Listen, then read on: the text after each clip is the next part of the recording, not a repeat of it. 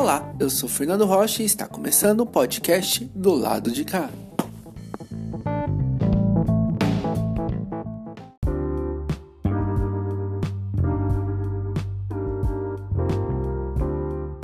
Guarulhos essa semana chega a triste marca de 339 mil vidas perdidas para a Covid-19, acompanhada de 58.532 casos.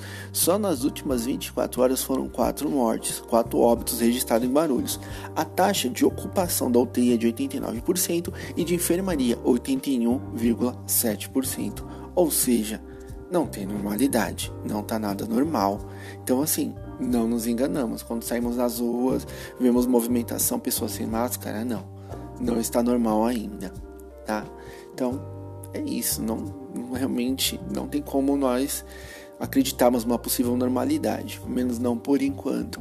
Então, vamos para o nosso momento Acontece na Quebrada com Adams Pontes.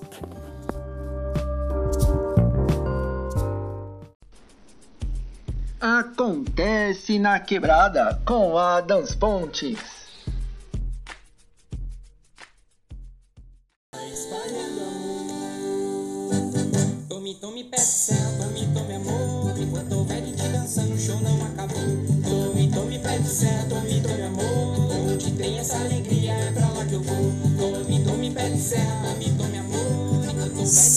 Salve família! Suave de boa, como é que vocês estão? Tranquilo? Bom dia, boa tarde, boa noite pra nós. Adams Pontes na voz, mais uma vez aqui do lado de cá. Nosso podcast semanal, juntamente com a nossa coluna semanal, acontece na quebrada.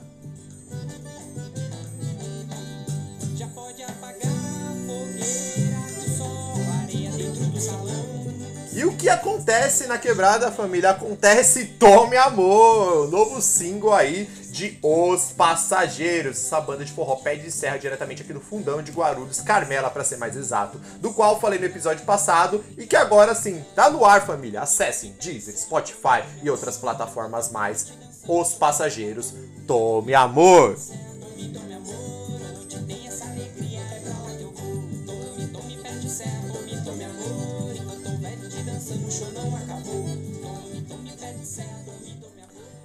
E dando sequência aí, né, na nossa agenda cultural da semana, eu tô aqui para falar de um episódio que vai ao ar agora, sabadão. Eu estou falando de terceiro episódio de Letras Guarulhos, Letras de uma Cidade Dormitório com a temática com o título de Ilusão do Parafuso. O sertão é aqui, na cidade, está nas ruas dos prédios das casas. O sertão são as mãos de milhões de nordestinos que ergueram Guarulhos, São Paulo, mas acima de tudo são as histórias na boca do sertanejo, sua memória, sua luta para migrar e sobreviver. Inspirado no romance de Daniel Neves, Ilusão do Parafuso é um documentário que adentra a migração nordestina. É o terceiro episódio da série Guarulhos, Letras de uma Cidade Dormitório idealizada pela editora Letras do Subsolo e produzida pela companhia Bueiro Aberto, companhia que já falei aqui nos episódios passados. Quer saber um pouco mais? Escutem os episódios passados do nosso podcast do lado de cá, na coluna Acontece na Quebrada, que com certeza vocês vão saber um pouco mais dessa companhia Bueiro Aberto. Mas deu curiosidade? Acessem lá, YouTube, Companhia Bueiro Aberto. Vê lá o terceiro episódio, que vai ao ar agora, sabadão, dia 17. Mas também vê o segundo episódio, o primeiro episódio, vê o Netflix e todos os outros trabalhos, todos os outros projetos organizados aí pela Companhia Bueiro Aberto de Cinema Guarulhense. Fechou? Companhia Bueiro Aberto lá no YouTube. Dando sequência, eu vou aqui falar sobre um outro projeto também aqui de Guarulhos, é claro. E eu estou falando de Poemas de Amor e Luta. Mas o que seria Poemas de Amor e Luta? Poemas de Amor e Luta. Poemas de Amor e Luta é o livro de poemas, né, como o próprio nome diz. É o, esse, esse apunhado de vários poemas de Tiago Loreto esse poeta aqui de Guarulhos. Mas quem é Tiago Loreto, você me pergunta? Tiago Loreto é articulador cultural, formado em serviço social, foi um dos organizadores do coletivo Jornal Dialética e, além disso, né, com diversos outros artistas da cidade, participou do Sarau Carolina Maria de Jesus, que foi um movimento social que buscava disseminar a música, cultura e literatura independente da cidade. Atualmente compõe a área da saúde da Prefeitura de Guarulhos. Sua prosa poética flerta com os grandes autores do realismo fantástico latino-americano da década de 60. Em 2020, publicou seu primeiro livro de poemas, de poesias, o Poemas de Amor e Luta, pela editora Ctrl V. O livro materializa sua militância e inspira a seguir na busca por dias melhores. Foi também editor do livro Ilusão do Parafuso. Olha que coincidência, Ilusão do Parafuso, do escritor Daniel Neves, que por sinal, né, é, foi inspirado aí o terceiro episódio de Guarulhos, Letras de uma Cidade Dormitório. Então, Tiago é que foi o editor desse livro também, que foi lançado em 2019 e teve contos e poesias publicados na antologia Prêmio da Literatura Guarulhense 2020. Então é isso, família. Eu falo sempre por aqui. Acessem o conteúdo da cultura da arte guarulhense. A literatura aqui de Guarulhos é incrível. Tem muito artista muita gente bacana que faz parte desse corre todo, né? E eu tô aqui para falar sobre esse livro, Poemas de Amor e Luta de Tiago Loreto. Para dar uma palhinha, eu vou ler aqui rapidamente aqui um, né, um, um pouco de um dos poemas que tem a temática tudo a ver com a nossa coluna aqui. O nome é Guarulhos. Guarulhos. Cada passo nessa cidade suja é um berro em silêncio que clamo nas suas ruas, Guarulhos. Olho para o lado e o lixo acumulado serve de refeição a humanos despejados. Do outro lado, no prédio de luxo, brindam com vinho caro por mais um local desocupado. Caminho e corro muito na cidade. Quanto mais caminho, menos carinho vejo em suas ruas cheias de carros. Quanta aliança sem abraço, quanta vida desperdiçada em filas por salários. Descansa com remédio e acorda com tédio, pensando na labuta que tem de enfrentar. A cidade não para, não para de exterminar, não para de humilhar, não para de jogar a periferia para qualquer lugar. Cada passo nessa cidade suja é um berro em silêncio nas ruas de Guarulhos. E é isso, Guarulhos, um dos poemas aí de poemas de amor e luta de Tiago Loreto. Acessem lá, Instagram, Tiago Loreto, Tiago com TH, Tiago Loreto Giba, tudo junto. Tiago Loreto Giba, que vocês vão poder acompanhar um pouco mais da arte deste poeta incrível aqui de Guarulhos, né? E falando também sobre esse livro, eu estou aqui para falar sobre a ilustração, né? Esse livro é inteiramente ilustrado pela Aline Fonseca. Eu estou aqui com o edital em mãos, por sinal que eu consegui adquirir, então vocês também podem adquirir. É só dar um direct, mandar um salve para ele lá pro Thiago, que com certeza vocês vão conseguir encontrar fácil com ele esse livro de uma forma muito bacana e de um preço super acessível. E ele é totalmente ilustrado pela Aline Fonseca, da qual já falei aqui em episódios passados também, mais especificamente quando falei falei sobre o festival Gru Fora de Cena, do qual ela também faz uma participação muito interessante, muito bacana, que ela fala um pouco da sua, da sua arte, da sua trajetória. Mas quer saber mais sobre o trampo dela? Acessem no Instagram o arroba colar faz bem, que lá vocês vão encontrar vários outros trampos dela, vários outros, é, outros trabalhos artísticos incríveis dela, como também o encarte né, do CD, não só encarte, mas toda a arte do CD das Despejadas. Aline Fonseca é uma artista incrível aqui de Guarulhos também. Então acessem lá. Aline Fonseca, arroba Colar Faz Bem, acessem Thiago Loreto Giba também no, no Instagram e valorizem cada vez mais a cena local. Acesse também os passageiros e tantos outros artistas e artistas que eu falei aqui ao longo desses episódios nas colunas passadas do Acontece na Quebrada. Então é isso, família. Até semana que vem com mais outras informações e mais é, divulgações aqui no Acontece na Quebrada. Falou, família. Um abraço. Bom final de semana para todos, para todas e todos. Tamo junto. É nós. A partir de segunda-feira, Guarulhos já começa a vacinar os idosos a partir de 65 anos. A convocação é feita para vacinação é efetuada por meio do telefone fornecido no cadastro que foi disponibilizado no site da prefeitura. Então, já estamos chegando aos 65 anos. Que venha mais vacina, vacina sim. E nessa semana não teremos a coluna Luz do Despertar com a Priscila Piólogo excepcionalmente. Então, vamos para a coluna Entrando em Jogo com Tibiriça Amaya.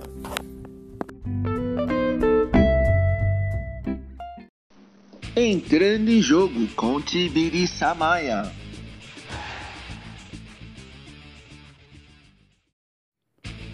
Olá, seja bem-vindo, seja muito bem-vinda. Chegou a hora do nosso caderno de esportes para o podcast do lado de cá, em sua edição de número 8 essa semana que foi recheada de grandes jogos no Brasil e na Europa, E sem perder tempo, vamos fazer aquele tradicional giro pelos quatro clubes daqui de São Paulo.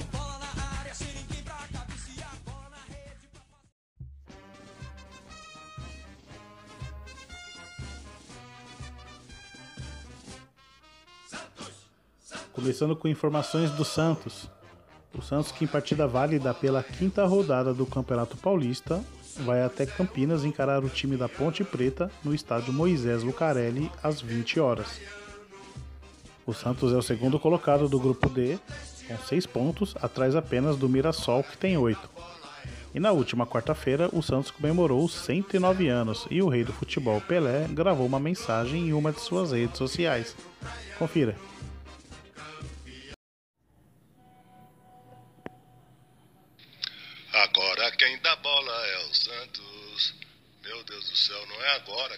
Santos. O Santos sempre foi que deu a bola. E eu me orgulho de ter sido parte desse Santos Futebol Clube. Então, a todo o povo do Brasil e de todo mundo, porque o Santos é um time conhecido no mundo todo, eu quero dar parabéns pelo seu aniversário. 109 anos, nem parece que eu sou o garoto desse time, hein? Agora, falando mais sério com certeza o Santos Futebol Clube foi um dos grandes prepulsores do Brasil, do nosso Brasil. O futebol que o Santos apresentava no mundo, no mundo inteiro, quando a gente ia excursionar. É por isso que eu tenho orgulho de dar parabéns para o Santos e de fazer parte dessa família. Que Deus nos proteja. Um abraço. O Santos, que na próxima terça-feira estreia na fase de grupos da Libertadores contra o Barcelona de Guayaquil, do Equador, na Vila Belmiro, às 19 horas e 15. Essas são as informações do Santos.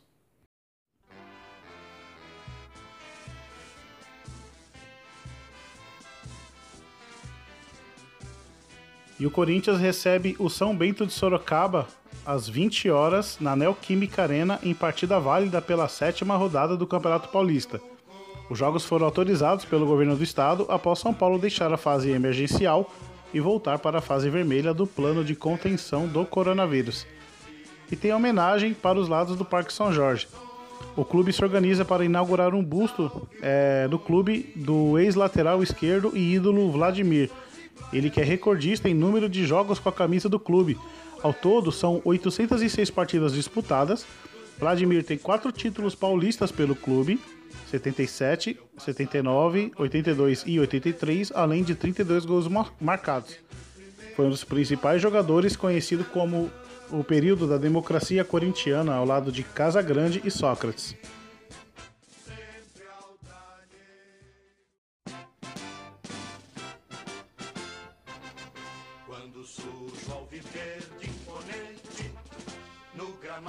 Nesta última semana, o Palmeiras voltou a demonstrar interesse no atacante argentino Valentim Castellanos e aumentou a oferta para comprá-lo o jogador que atualmente defende o New York City dos Estados Unidos.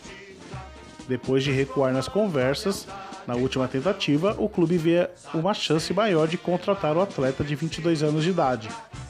Os valores ainda não foram revelados para não inflacionar o jogador, mas o Clube Alviverde só aceita fazer o pagamento de forma parcelada para que o negócio não venha prejudicar o fluxo de caixa do clube, que já está afetado por conta da falta de receita em virtude do novo coronavírus. Bom, e pelo Campeonato Paulista, o Palmeiras levará o time misto essa noite contra o São Paulo no Allianz Parque, em jogo, em jogo da quinta rodada do campeonato.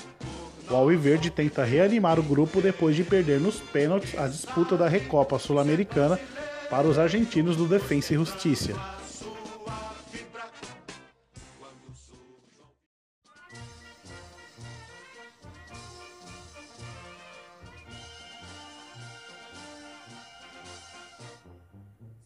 Fechando aqui o giro dos clubes, vamos trazer informações do São Paulo. O São Paulo que daqui a pouco, às 22 horas, encara o Palmeiras no Allianz Parque, em jogo válido pela quinta rodada do Campeonato Paulista.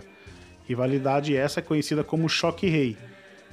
O São Paulo busca manter a boa fase na competição, pois é líder isolado no grupo B, com 16 pontos, além de liderar a competição.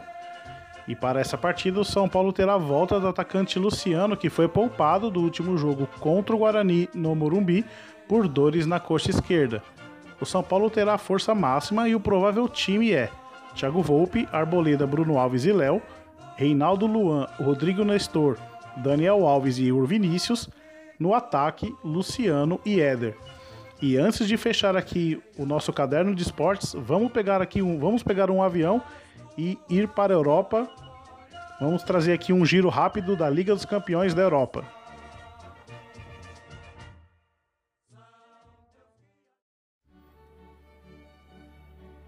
A UEFA anunciou nesta quinta-feira as datas das semifinais da Liga dos Campeões da Europa, que terão os confrontos entre Paris Saint-Germain e Manchester City, além de Real Madrid e Chelsea, com jogos de ida e volta.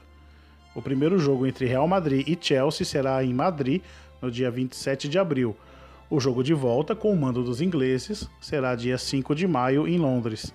Já na outra semifinal, o Paris Saint-Germain recebe o Manchester City no dia 28 de abril. O jogo de volta será no dia 4 de maio na Inglaterra. Esse foi o giro de notícias do Caderno de Esportes para o podcast do lado de cá. Meu nome é Tiberi Samaia, editor e colunista do portal Mundo Esportivo. A todos um forte abraço e até a próxima edição.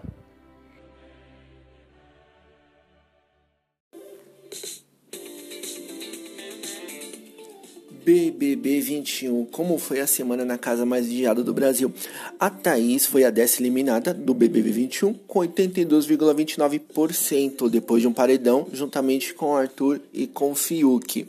Depois, na prova do líder, o Fiuk e a Vitube foram para finais numa prova disputada lá com os carrinhos de supermercado lá, todo, todo torto, lá, todos capotando. E a Vitube acabou ganhando do Fiuk sendo a nova líder.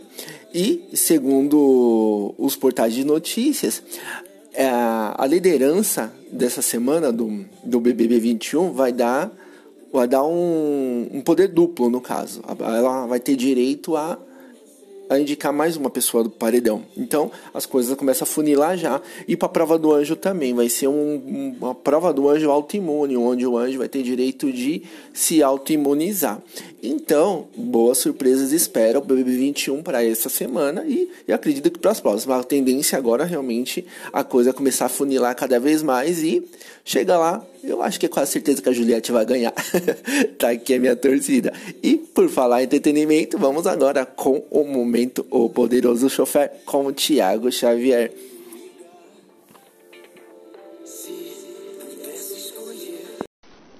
Momento O Poderoso Chofer.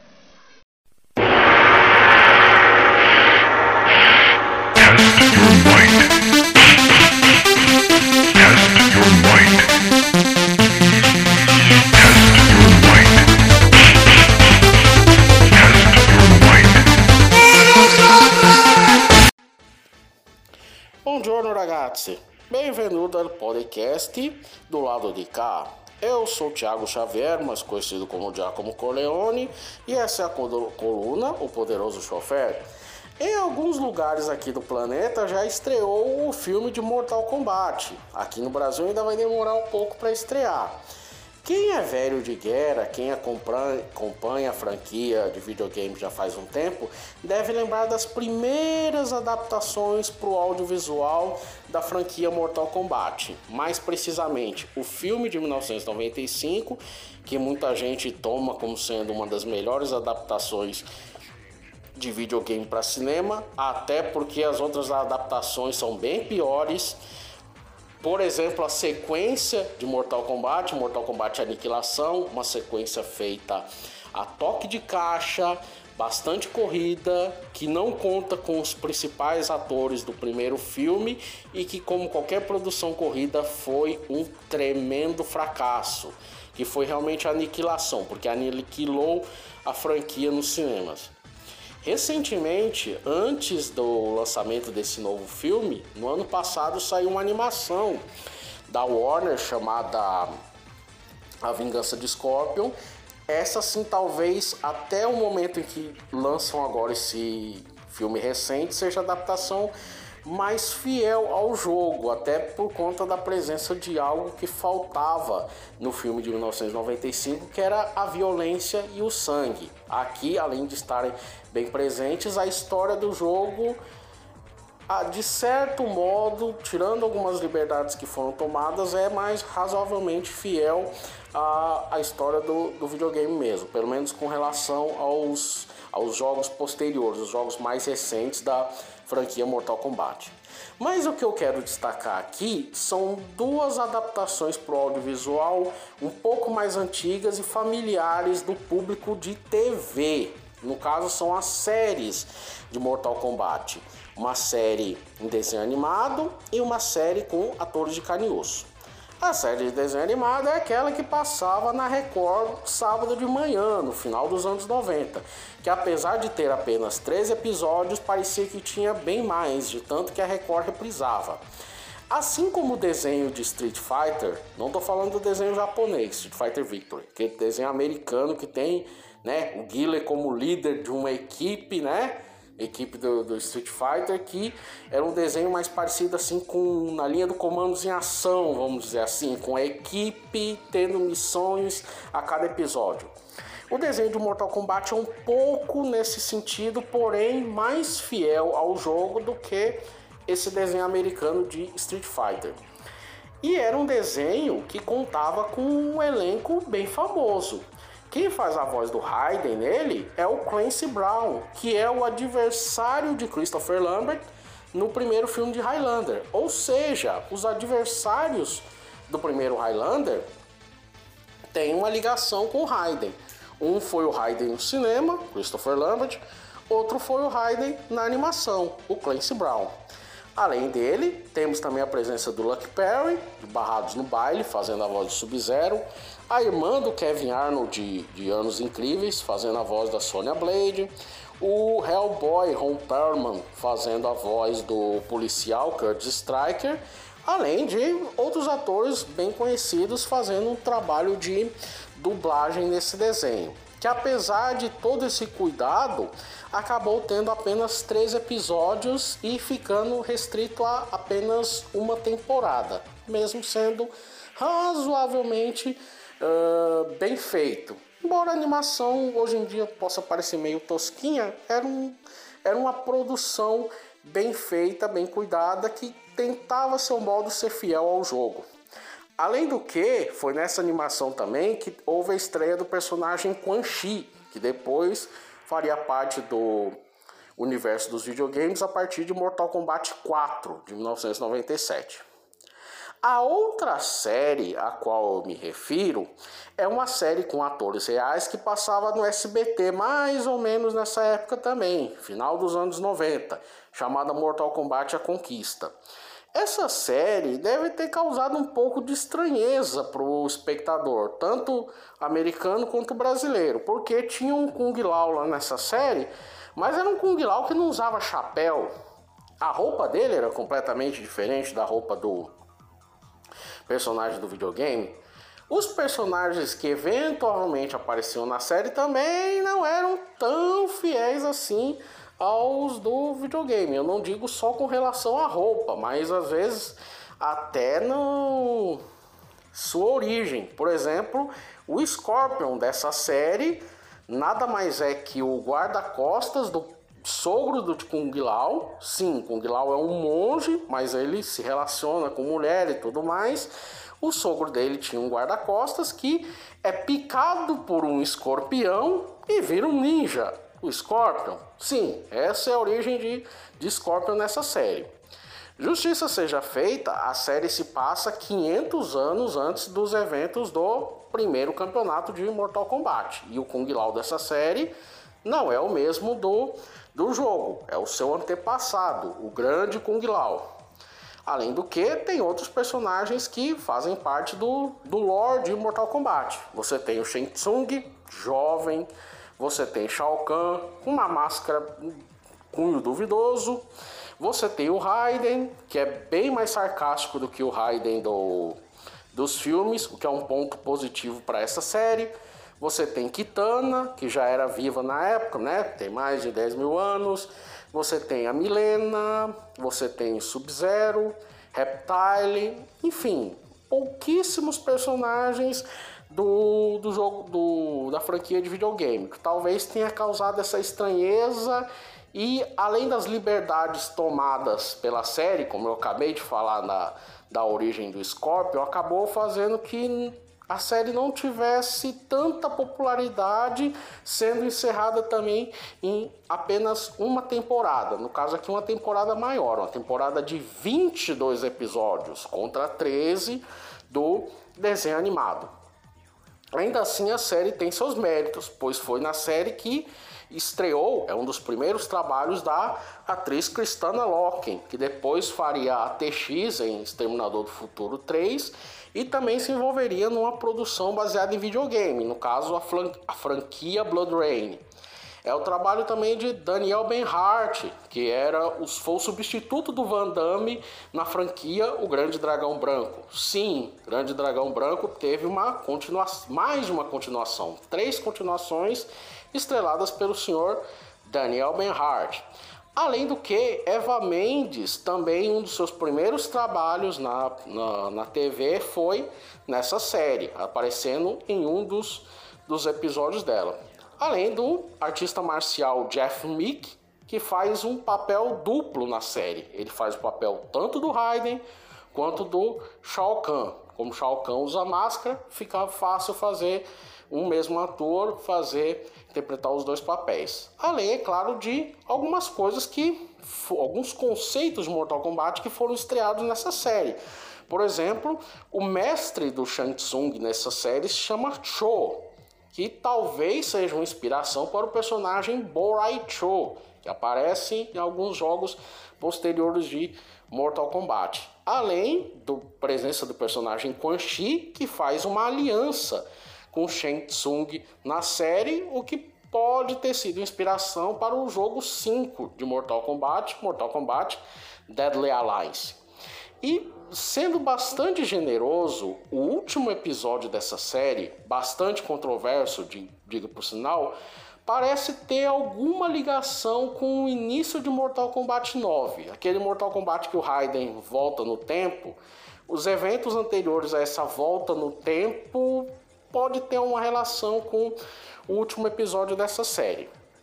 Enfim, são séries que não deram muito certo, mas a seu modo tentaram é, se valer da, da experiência do, do jogador de Mortal Kombat e esperamos que o filme novo tenha bastante sucesso e que seja bastante fiel e agrade ao fã da franquia. Se você gostou dessa coluna, procure por O Poderoso Chofer na rede social de sua preferência. Arrivederci!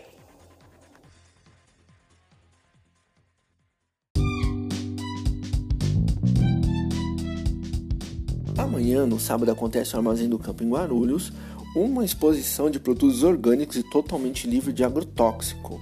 Então, assim, muito saudável. Quem procura, gosta, está interessado, quer conhecer, vale a pena dar uma, dar uma conferida. Fica na rua Leonardo Villard, número 203, na POSP, aqui em Guarulhos vai ser a partir de amanhã e nos demais sábados, tá? Todos os sábados, das 9 da manhã a 1 da tarde. E nesse domingo, dia 18 do 4, das 8 da manhã a 1 da tarde também, acontece a Feira Solidária também de produtos orgânicos, alimentação saudável, águas terapêuticas, artesanatos, arte indígena e muitas outras coisas nesse segmento. Então esse vai ser na rua do Campinho da Praça Antônio Friso, na rua Paraná, na Vila Augusta, em Guarulhos. Então vale a pena estar tá conferindo esses dois eventos aí, quem puder, tudo. E sempre se cuidando, tá? Então vamos para o nosso momento Fala DJ com o DJ Márcio.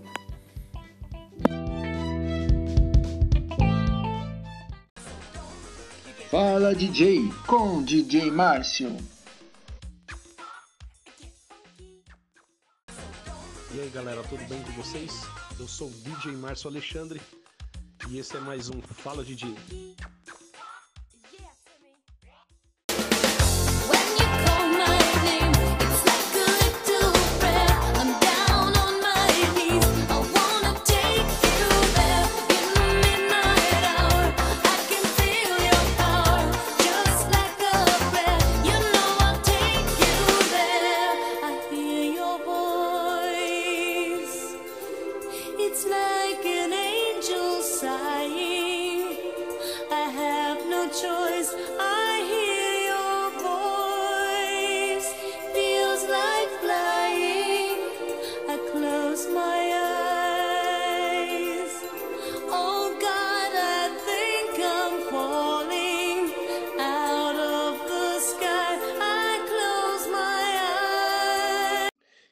Galera, a gente vai falar de um dos discos mais icônicos da música mundial.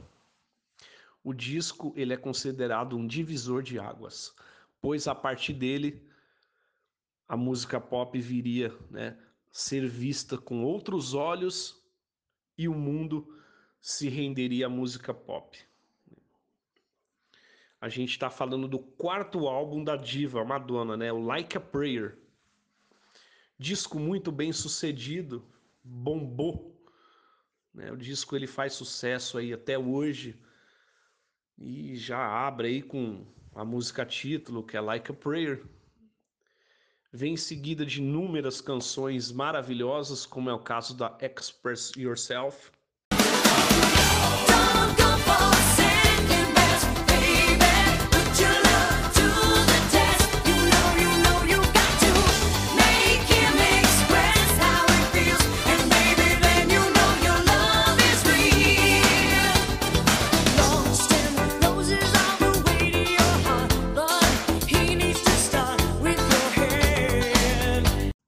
galera, ele possui várias camadas, né? Várias batidas diferentes, uma mistura de vários elementos, né? Da música, das influências da Madonna. Né? O álbum também é muito dançante, né? Ele é composto de canções românticas, mas também é composto de canções muito dançantes, como é o caso de Cherish. A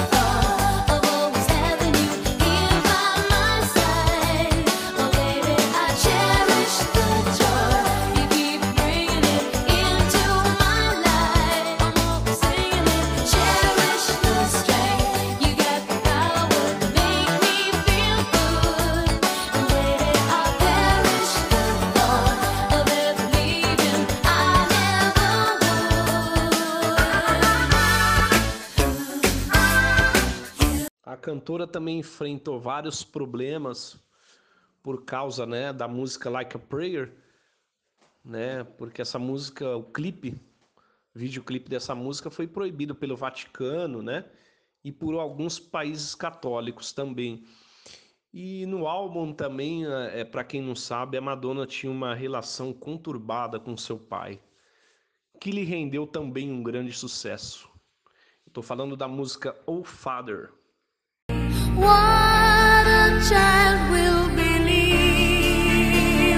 you never loved me.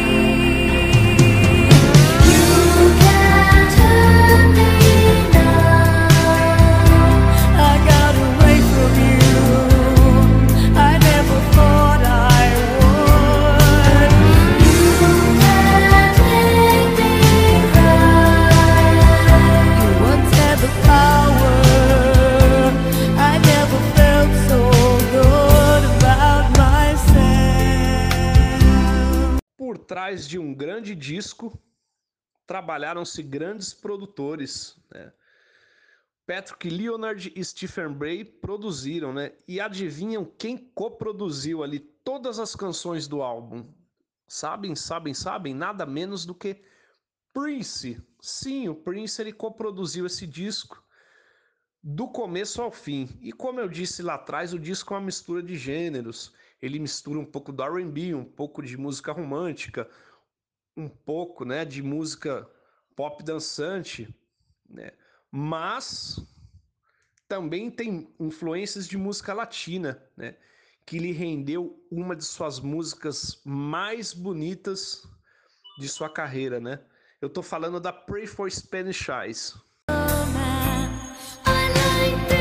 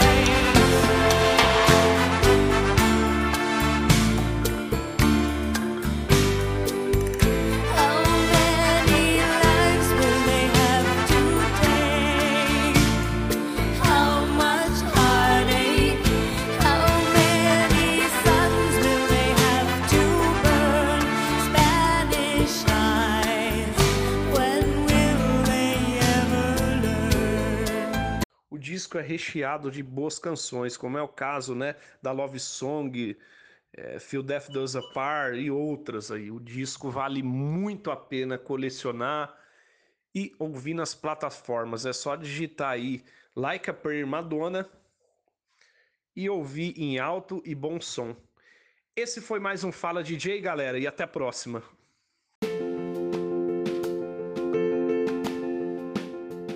Esta foi a oitava edição do podcast do lado de cá. Até a próxima semana, um forte abraço e continue se cuidando.